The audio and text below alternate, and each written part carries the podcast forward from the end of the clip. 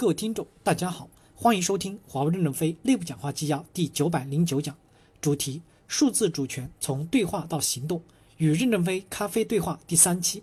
本文刊发于二零一九年十一月六日，接上文。记者提问：Zico 教授，任正非刚才讲到生产效率的提升，您是工厂自动化以及智慧工厂方面的专家，您觉得生产效率的提升可以量化吗？您觉得全球的生产效率还会得到怎样的提升？谁可能会落后呢？Zitter Ziker 教授回答说：“首先，我不认为生产效率的提升可以量化。现在对这些这一价值进行量化还为时过早。但是，您刚才提到的推动生产效率的提升，这一点我是赞同的。在这方面，世界也在不断的变化，并且存在不同的观点。有人认为五 G 和四 G 的速度差不多快，为什么五 G 会带来这么多的麻烦呢？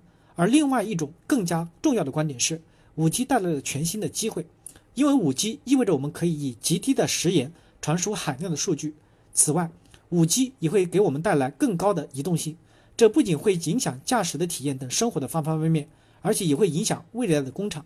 所以，我认为 5G 是一种改变行业的颠覆性的技术，对行业来说非常的重要。另外，有一种观点认为 5G 会带来威胁，这也是今天我们进行对话的原因之一。我认为，我们必须要深入讨论 5G 相关的问题，最后达成互相的信任，让它成为大家都接受并且切实可行的技术。记者提问：马凯硕先生，您之前是外交官，从您的角度来看，您是否认为全球目前存在着巨大的信任赤字？由于贸易战带来的不确定性以及五 G 潜在的安全问题，这一赤字是否会仍在加剧？马凯硕回答说：“是的，确实存在信任赤字的问题。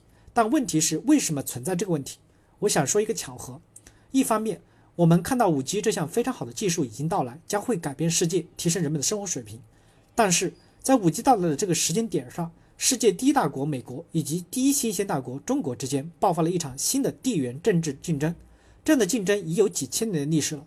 历史上每次的新兴大国要赶超第一大国时，都会产生非常紧张的局势。我们目前就面临这样的情况。从某种程度上说，华为其实只是一个偶然的受害者，被转入了两个大国的交火当中。理论上来说，我们应该积极的拥抱五 G 这项新的技术。但是由于两个大国之间存在的不信任，每次中国提出一个积极的新生事物时，美国就会给出负面的评价。因此，我们看到了现在美国对华为的打击，这让人感到难过。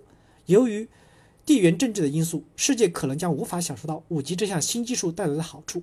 但是我希望通过今天的讨论与对话，可以找到一些方法，增强中美两个大国之间的信任，这样有助于新技术的应用，比如说对华为技术的应用，让世界变得更美好。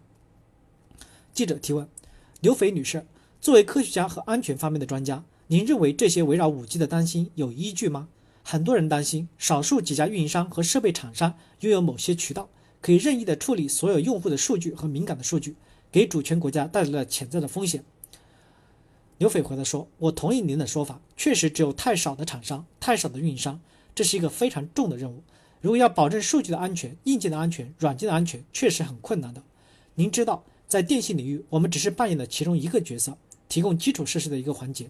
在电信行业，不仅是我们，整个行业都需要遵从每个国家的监管要求以及满足诉求。说到网络安全，指的是一个端到端的安全以及整个生命周期的安全问题。我们每一天都在尽自己的职责。从一个安全研究员的角度来看，这就是我们平常的工作。每一天都是朝着更加安全的目标去努力。感谢大家的收听，敬请期待下一讲内容。